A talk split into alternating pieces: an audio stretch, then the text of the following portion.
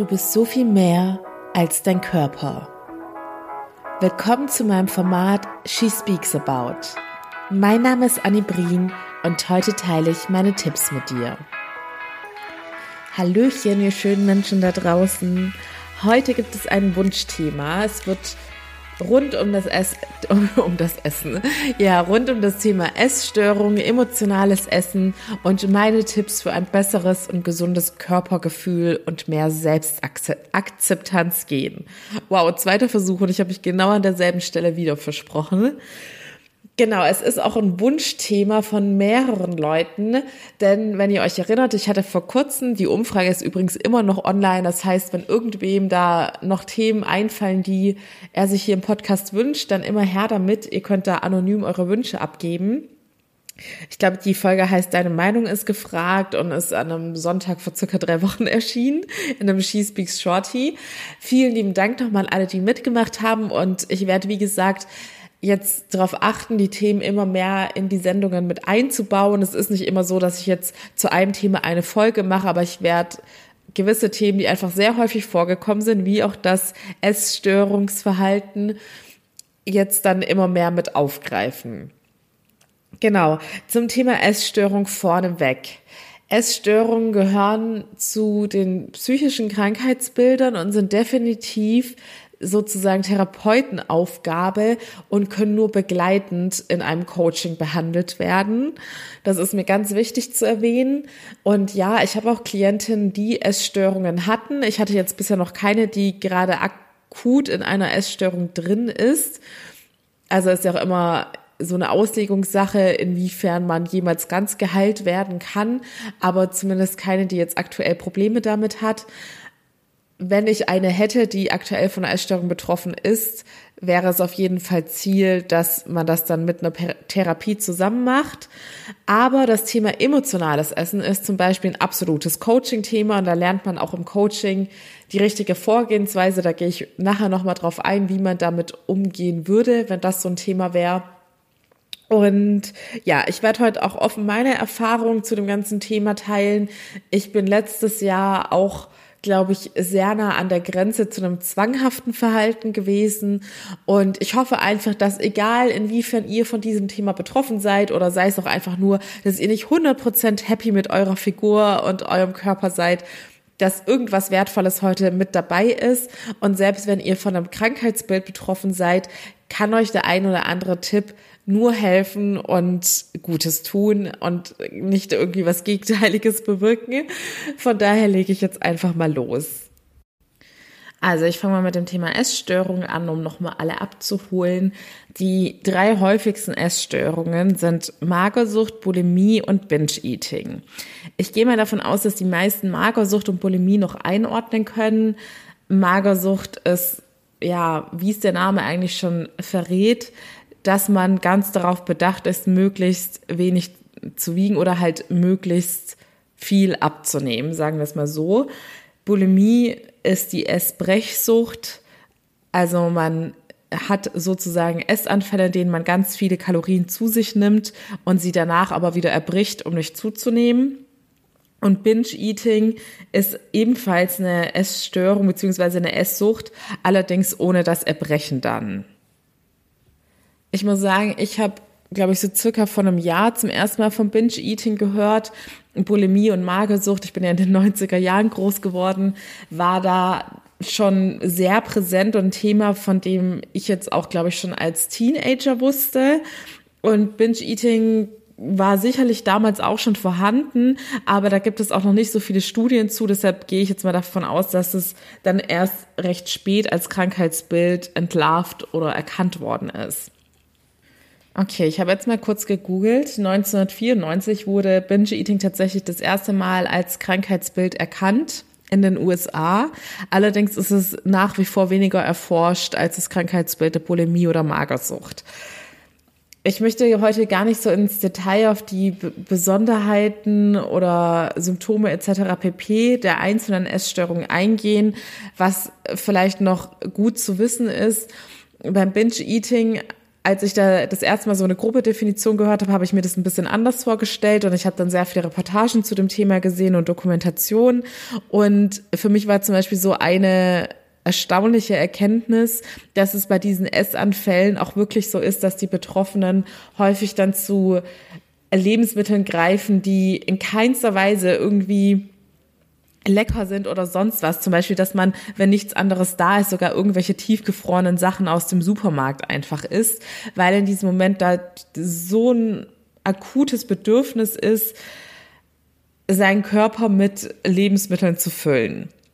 Aber wenn ihr wollt, dass ich nochmal insbesondere auf die einzelnen Essstörungen eingeht, sagt mir sehr gerne Bescheid, dann werde ich mich nochmal intensiv mit den Einzelnen auseinandersetzen und da Näheres zu erklären.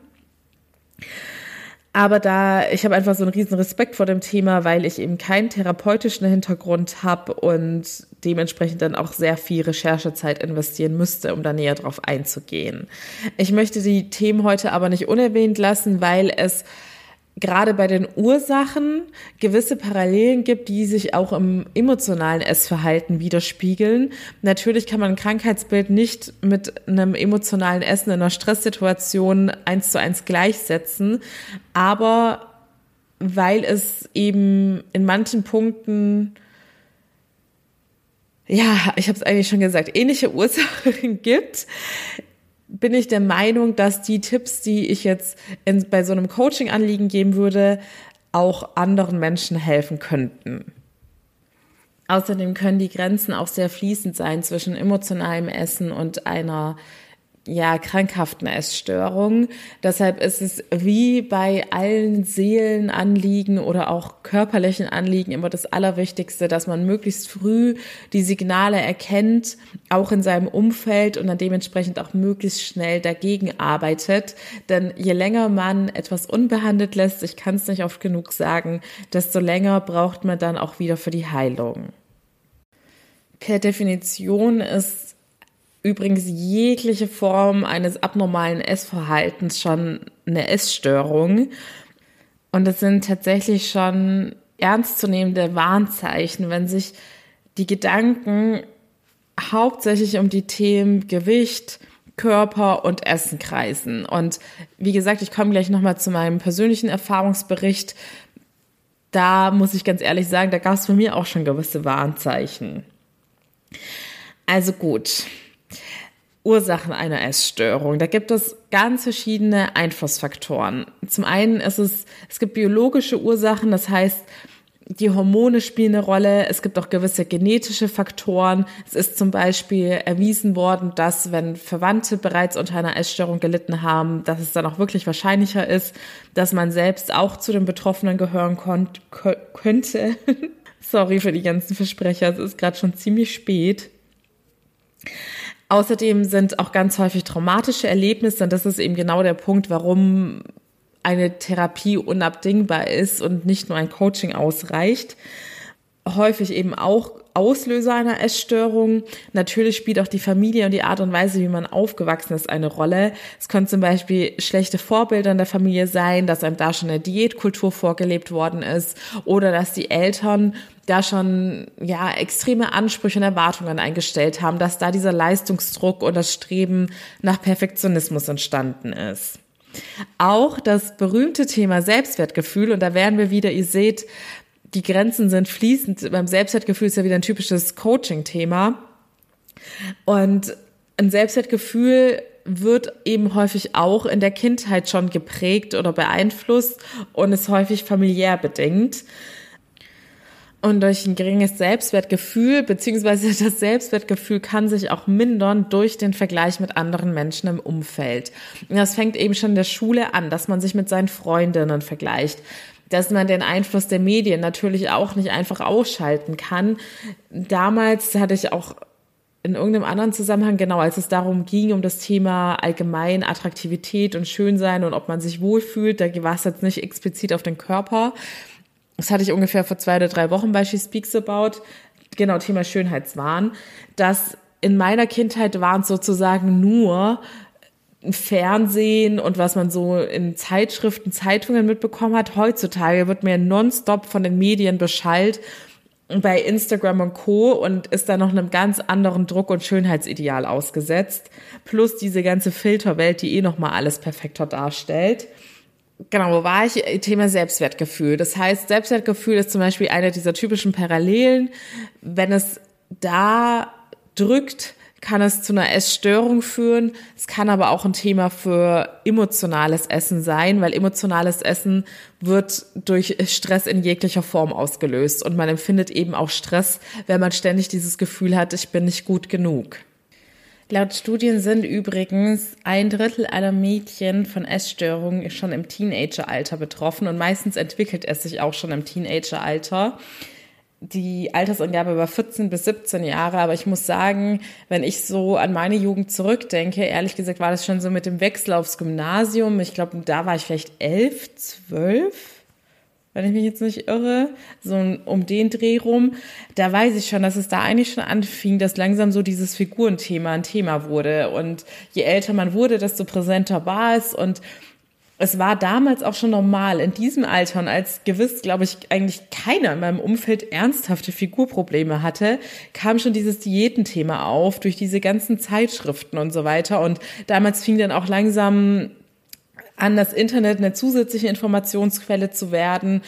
Und es gab Foren und ich weiß auch noch, dass ich mich damals immer intensiver mit diesem Thema auseinandergesetzt habe und sich dann auch so mein Selbstbild und Körpergefühl total verändert hat und ich damals angefangen habe, als ich noch, ja, ich hatte eigentlich so eine Kinderfigur, da dann schon irgendwie so langsam unzufrieden zu werden. Und ich glaube, es ist traurigerweise fast schon normal, wenn ich mich so umhorch unter Freundinnen, kenne ich kaum ein Mädel, das mir nicht sagt, dass sie mindestens eine Phase in ihrem Leben hatte, in der sie nicht 100% zufrieden mit ihrem Körper war und irgendwas probiert hat. Sei es vielleicht auch nur, dass man mal eine sechs Wochen Bikini-Diät gemacht hat oder in irgendeinem Kleid besser aussehen wollte. Und da macht es auch keinen Unterschied, wie diese Mädels tatsächlich aussehen, ob sie von Natur aus schlank sind oder irgendeine andere Figurform haben ja, ich, wenn so ganz spontan wüsste ich jetzt wirklich kaum jemanden, bei dem ich 100% weiß, diese Person war immer zufrieden mit ihrer Figur. Und ja, ich komme gleich nochmal auf mein letztes Jahr zu sprechen. Vorneweg möchte ich jetzt nochmal auf dieses Thema emotionales Essen eingehen, weil ich glaube, das betrifft ganz viele, ohne dass sie es vielleicht wissen. Denn da gibt es natürlich, es muss nicht immer so der Extremfall sein, dass man jeden Tag davon betroffen ist. Es kann auch sein, dass man das halt dann nur in Phasen hat, in denen man dann wirklich besonders gestresst ist oder besonders viel Druck ausgesetzt ist, traurig ist, wütend ist also wie gesagt, horcht einfach mal hin. Vielleicht denkt ihr, ja, habe ich schon mal so erlebt. Beim emotionalen Essen ist es so, dass wir nicht mehr so richtig dieses satte Gefühl empfinden, beziehungsweise vielleicht das auch einfach ignorieren und trotzdem in diesem Moment weiter essen, nicht aus Hunger, sondern um negative Gefühle zu kompensieren. Also in diesem Moment übernimmt unser Essen sozusagen eine psychologische Funktion und das Essen soll unsere Spannungen lösen. Es soll die Selbstzweifel kompensieren. Ich habe es ja vorhin angesprochen. Ein geringes Selbstwertgefühl ist hier auch häufig eine Ursache. Im Endeffekt ganz einfach erklärt, über, soll das emotionale Essen, denn das übernimmt nicht diese Funktion. Das emotionale Essen soll in diesem Moment die Funktion eines Coachings übernehmen. Das, was wir eigentlich brauchen, dass unsere negativen Emotionen auf eine gesunde Art und Weise wirklich gelöst und transformiert werden, dass wir entspannt sind, dass wir unser Selbstwertgefühl aufbauen. Aber und ich denke, das wissen wir alle, es ist nicht diese tatsächliche Hilfe. Man macht sich in diesem Moment selbst was vor. Es ist ein schnelles Mittel, das einem für einen kurzen Moment eine schnelle Befriedigung liefert. Aber es ist keine langfristige Lösung, beziehungsweise langfristig gesehen schadet es uns natürlich, wenn wir über unser Sättigungsgefühl hinaus essen. Man kann das Ganze auch wieder mit körperlichen Funktionen und mit Hormonen erklären, aber da möchte ich gar nicht so tief in die wissenschaftlichen Aspekte drauf eingehen. Ganz einfach gesagt ist es so, dass wir, ihr habt bestimmt von dem Stresshormon Cortisol gehört und wenn wir eben beziehungsweise dieses Hormon wird eigentlich ausgeschüttet, damit der Körper bei Stress runterkommt, aber gleichzeitig regt dieses Hormon auch unseren Appetit an. Zusätzlich ist es so, dass in unserem Körper gewisse physiologische Mechanismen verankert sind, die dafür sorgen, dass wir, wenn wir was gegessen haben, uns erstmal besser fühlen. Und das ist natürlich sehr heimtückisch, das ist dann dieser kurzzeitige Befriedigungseffekt, aber wenn ihr sowas schon mal erlebt habt, also im kleinen Ausmaß hat es, glaube ich, jeder schon mal erlebt, dass man einfach was gegessen hat, weil man sich gerade nicht so gut gefühlt hat, man hatte keinerlei Hunger mehr und dachte, ja, wenn ich jetzt noch das Stück Schokolade esse oder die Gummibärchen, die einfach lecker schmecken, dann fühle ich mich auch gleich besser. Aber häufig hat man dann direkt danach auch irgendwie schon wieder so ein bisschen Schuldgefühl und denkt so, ja, eigentlich hätte ich mir das jetzt sparen können. Von daher, es ist wirklich nur sehr, sehr, sehr kurzzeitig ein Befriedigungsgefühl und deshalb besprechen meiner Meinung nach nur Gründe dafür, warum man an diesem Thema arbeiten sollte und einen gesünderen Umgang mit negativen Emotionen erlernen muss. Ein weiterer Grund, warum wir ganz gerne mal zu emotionalem Essen neigen, sind unsere emotionalen Verknüpfungen mit dem Thema Essen. Denn häufig verbinden wir das mit sehr angenehmen Erinnerungen, wenn wir zum Beispiel in Gesellschaft mit tollen Leuten waren oder vielleicht sogar mit Kindheitserinnerungen und haben da ganz tief sitzende Verbindungen in uns drin, die das Thema Essen eben auch mit Liebe und Wärme verknüpfen. Und ich glaube, jetzt könnt ihr es euch auch ganz gut vorstellen, dass wenn man schon diese Neigung zum emotionalen Essen hat, um negative Erlebnisse und Gefühle zu kompensieren, dass man dann auch ganz leicht in eine Essstörung rutschen kann, weil das dann in ein Extrem ausartet.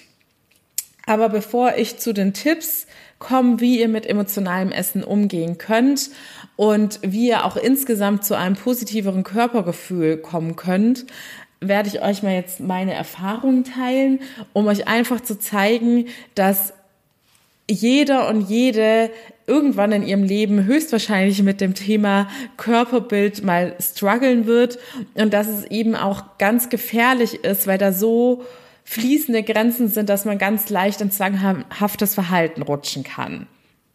Bei mir war es letztes Jahr so, ich habe es ja schon ganz oft geteilt, dass ich mit einer Ernährungsumstellung begonnen habe und auch mich dem Thema Fitness, Fitness und Krafttraining gewidmet habe. Und es war an sich der Prozess war gar nicht essstörungsmäßig. Ich habe keine Extremdiät gemacht. Ich habe das alles in Absprache mit einem Ernährungsberater gemacht und habe auch das einzige Prinzip, das meiner Meinung nach tatsächlich gesund ist und funktioniert bei einer Ernährungsumstellung gemacht, nämlich, dass man, jeder Mensch hat abhängig von Geschlecht, Körpergröße, Gewicht und so weiter und so fort. Einfach einen gewissen Kalorienbedarf, den kann man ganz gut errechnen und da darf man maximal 500 Kalorien von abziehen, um eine gesunde Diät zu haben. Empfehlenswert sind eigentlich eher 200 bis 300 Kalorien, damit es einem nicht so schwer fällt und man länger durchhält. Und das ist dann auch eine gesunde Art und Weise abzunehmen. Aber das muss man, wie gesagt, professionell berechnen und in kein Extrem rutschen, dann diese ganzen Zeitschriften, Diäten etc., Kohlsuppendiät oder diese Abnehmshakes und sowas, die zielen ja meistens auf eine Kalorienzufuhr von 1000 oder 1200 Kalorien ab und das ist wenn man nicht super klein ist und sehr zierlich gebaut ist, absolut ungesund. Aber da möchte ich jetzt auch gar nicht näher drauf eingehen. Ich wollte euch nur erklären, ich habe es wirklich, obwohl ich den gesunden Weg gewählt habe, ist es bei mir trotzdem schon sehr nah an der Grenze gewesen, dass ich da ein Extremverhalten reinrutsch. Und bei mir ist es auch ganz einfach zu erklären, was die Ursachen dessen sind. Ich habe es euch auch schon mehreren Folgen gesagt, dass ich bei vielen Dingen so diesen perfektionistischen Ansatz habe und Dinge, die ich mache und Projekte, die ich angehe, möglichst perfekt machen möchte. Und so war das eben auch in dieser Diätphase, dass ich da so akribisch wurde bei dem Essen abwiegen, bei dem Kalorienzählen. Und da bin ich schon in vielen Punkten sehr zwanghaft geworden, dass ich dann dachte, okay, heute bin ich mit meiner Mama essen gegangen und habe nicht nach Plan gegessen. Ich weiß nicht 100 Prozent, welche Kalorien dieses Essen im Restaurant hatte. Ich sollte vielleicht noch mal ein bisschen mehr Sport machen oder bei meinem Frühstück das dann am Voraus schon so berechnen, dass ich da dann drauf verzichte und so weiter und so fort. Und ich habe mich zum Beispiel auch durch das Krafttraining an einen bestimmten Proteingehalt gehalten und bei all diesen Details war ich einfach extrem akribisch und sehr streng mit mir selbst. Und am Anfang habe ich auch jeden Tag Sport gemacht, obwohl ich zusätzlich dazu sehr viel Stress auf der Arbeit hatte. Und ich habe da auch kurzzeitig, es waren wirklich nur ein paar Wochen, so ein bisschen die Connection zu meinem Körper verloren. Und bei mir war dann aber ein Punkt, an dem ich wach geworden bin, als sich meine Periode verzögert hatte. Und das ist immer absolut ein Warnzeichen. Ich sage euch immer, egal was bei euch los ist, seelisch gesehen, wenn euer Körper euch Warnsignale sendet und sich schon an eurem Körper bemerkbar macht, dann müsst ihr die Notbremse ziehen. Und glücklicherweise war ich ja parallel zu diesem Fitness-Thema in dieser ganzen Persönlichkeitsentwicklung drin und habe mich intensiv mit dem Thema Selbstliebe beschäftigt. Und das war sozusagen dann meine Rettung und meine Notbremse. Nur dadurch bin ich dann auch rechtzeitig da alleine wieder wach geworden und nicht in irgendwas reingerutscht, weil ich dann realisiert habe, hey Anni, das, was du machst, du wolltest ja eigentlich deinem Körper was Gutes tun, dass du gesünder und fitter wirst, aber es geht gerade in die gegenteilige Richtung, denn dein Körper signalisiert dir, er kriegt gerade irgendwie zu wenig Energie und zu wenig Ruhe. Und so bin ich da dann ganz schnell, bevor irgendwas zu spät war, wieder rausgekommen und habe darauf geachtet, meinem Körper Gutes zu tun und viel mehr auf meine Körpersignale und Bedürfnisse zu hören. Und da habe ich dann natürlich auch wieder ein paar Wochen gebraucht, um aus diesem Extrem herauszukommen und habe dann sozusagen auch durch die Erfahrung gelernt, indem ich dann einfach mal zwei Wochen Urlaub gemacht habe und mich so ernährt habe, wie ich es gerade empfunden habe und nicht nach Plan ernährt habe oder ganz häufig mal Sporteinheiten ausfallen lassen musste und dann gesehen habe, hey, mein Körper hat sich nicht verändert. Ich habe nicht deshalb auf einmal zehn Kilo zugenommen, es ist nicht deshalb auf einmal die gesamte Muskelmasse wieder verschwunden. Und jetzt, Stand heute, habe ich das beste Essverhalten und Fitnessverhalten, was ich jemals hatte. Ich ernähre mich gesund und zwar so, dass ich meinem Körper die richtigen Nährstoffe gibt, dass er genug Energie hat, alles zu meistern.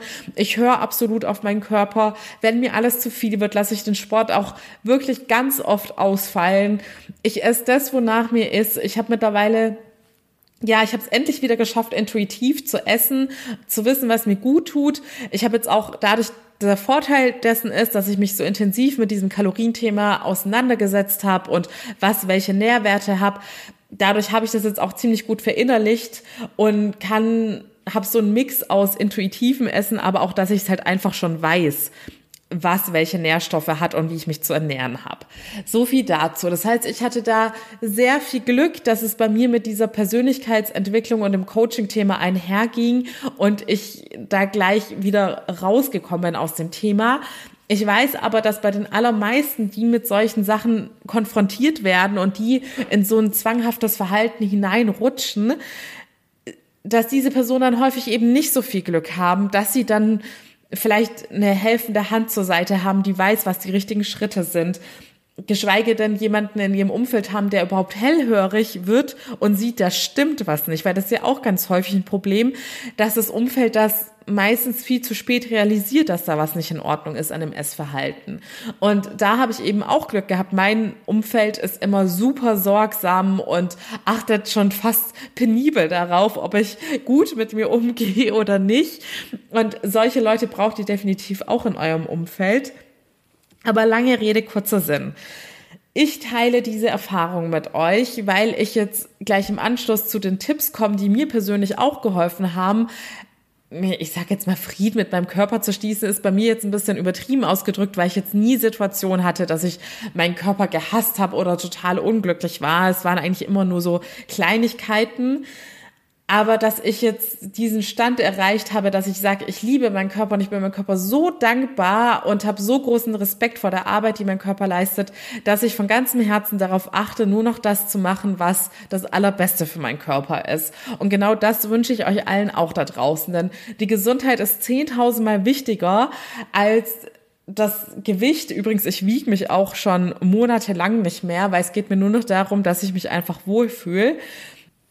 Und ja, es war mir einfach auch in dem Sinne wichtig, das zu teilen, weil Menschen häufig sich einfach immer noch von dem Äußeren blenden lassen und zum Beispiel auch bei dem Thema Essstörungen finde ich es ganz schlimm, wenn sich Leute herausnehmen, nur aufgrund des optischen Erscheinungsbild einer Person davon auszugehen, dass jemand dann eben keine Essstörung hat, sozusagen, ja, äh, du bist doch gar nicht dünn genug, du bist doch gar nicht magersüchtig oder du hast doch keine Bulimie oder sowas in die Richtung. Es geht einfach nicht. Man kann in die Menschen nicht hineinschauen und man sieht einem nicht immer alles an. Und ich wollte euch damit nur sagen, nur weil ihr von außen vielleicht denkt, wow, die hat so eine Figur, wie ich gerne haben wollen würde und das Mädchen finde ich total toll, die hat bestimmt gar keine Probleme. Nein, es ist nicht so wenn ihr hinter die Fassade schaut, wird jeder irgendwann mal so eine Phase gehabt haben, wo er sich selbst in irgendeiner Art und Weise in Frage gestellt hat oder mit irgendwas gehadert hat und nicht ganz happy war. Die gute Nachricht ist, jeder und jede von euch kann dahin kommen, wo ich jetzt bin, dass man so im Rein mit seinem Körper ist. Also mittlerweile ist dieses Diätthema und so weiter wirklich vor einem Jahr haben meine Gedanken nonstop darum gekreist. Jetzt ist es sowas von nebensächlich. Eigentlich steht nur noch meine Gesundheit im Fokus und mehr nicht. Kommen wir zu den Tipps. Erst noch mal kurz zu dem emotionalen Essen. Da ist der wertvollste Tipp, den ihr auch sofort umsetzen könnt, dass ihr euer Verhalten mal besser analysiert. Und zwar, dass ihr genau darauf achtet, was sind eigentlich die Auslöse dieses emotionalen Essens? Was habe ich gefühlt, bevor dieses Verhalten eingetreten ist und was habe ich danach gefühlt.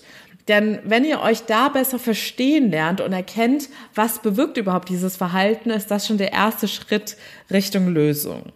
Und im Coaching würde man das ganz genauso handhaben. Im nächsten Schritt würde man dann auch schauen, was sind dein Glaub da für Glaubenssätze in dir verankert, die zu diesem Verhalten führen.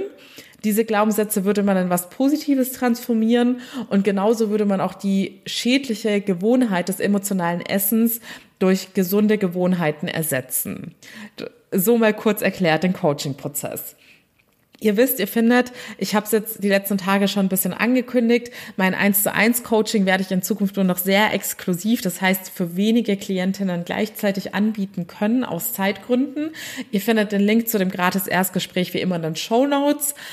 Und da könnt ihr euch auch oben, kommt nach circa zwei Sekunden ein pinkes Pop-up, da könnt ihr eure E-Mail-Adresse unverbindlich eintragen, denn ich bin gerade auch an einem Online-Kurs dran und an einem Buch und da werdet ihr dann als allererste Benachrichtigte, wann das zu kaufen ist und was das alles beinhaltet. Gerade der Online-Kurs ist, glaube ich, für viele eine super Alternative, weil ihr euch das flexibel so einteilen könnt, wie es euch passt. Ihr habt auch die Option, es vollkommen anonym durchzuführen sozusagen, weil vielen Personen ist es ja auch doch irgendwie unangenehm, sich da jedes Mal mit mir in einen Videocall hinzusetzen und über das, was in ihrem tiefen Inneren vor sich geht, zu reden.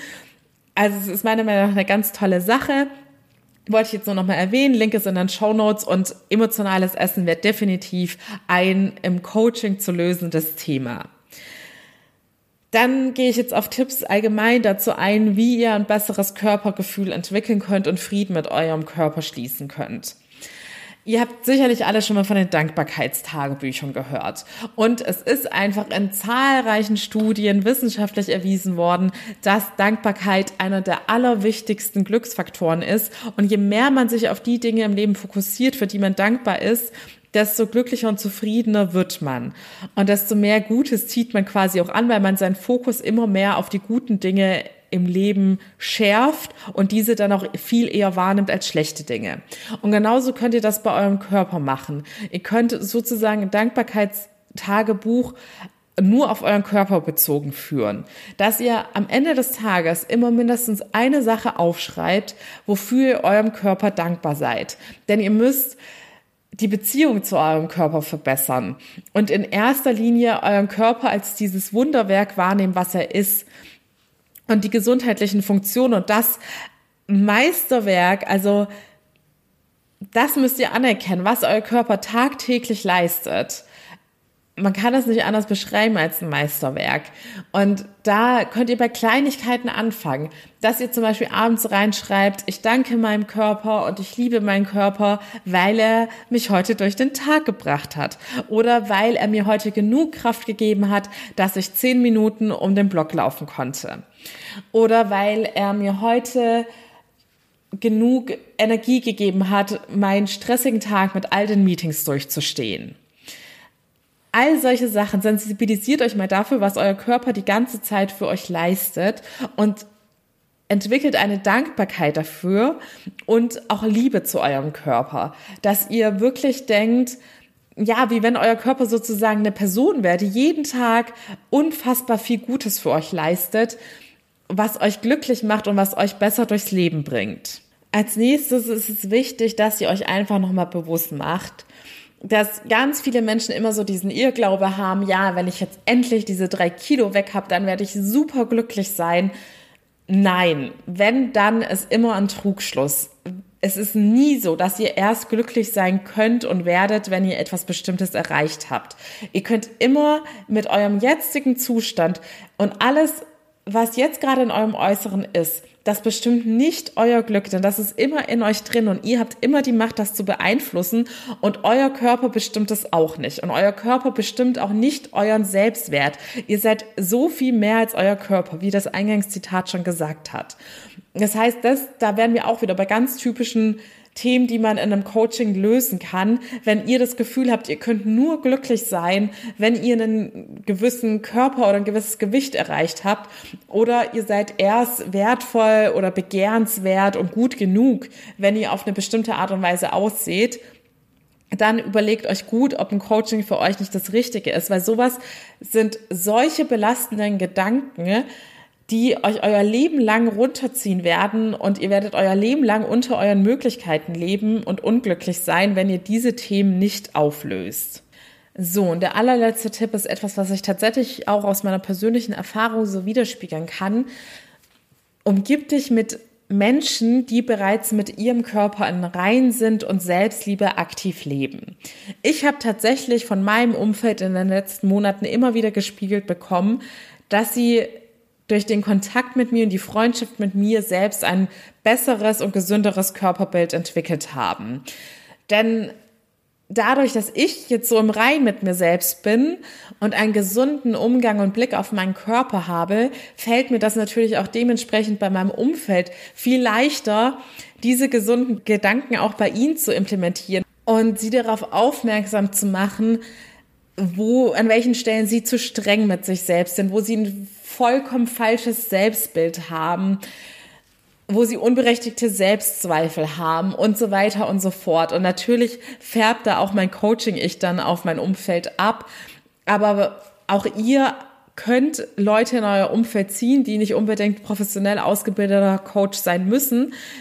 Es gibt Menschen da draußen, die vielleicht durch Lebenserfahrung auch mittlerweile an den Punkt gekommen sind, dass sie sagen, okay, ich habe 10.000 Diäten durch, aber jetzt habe ich endlich das Leben, wo ich mich wohl mit meinem Körper fühle, nicht mehr so streng mit mir bin, sondern gelernt habe, auf meine eigenen Bedürfnisse zu hören und mit ganz viel Liebe mit mir selbst umzugehen. Und solche Menschen werden für euch balsam für die Seele sein und definitiv auch einen guten Einfluss auf euch haben.